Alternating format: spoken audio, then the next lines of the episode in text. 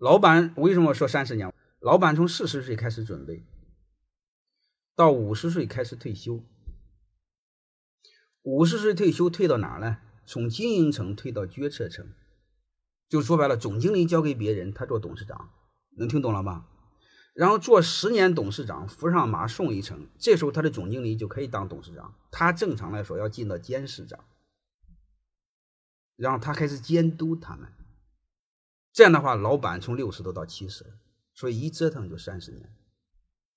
那为什么要准备这么早？就是万一总经理不行，万一总经理他妈的和团结几个人闹掰造反怎么办？老板这时候年轻力壮还能回来，能理解了吧？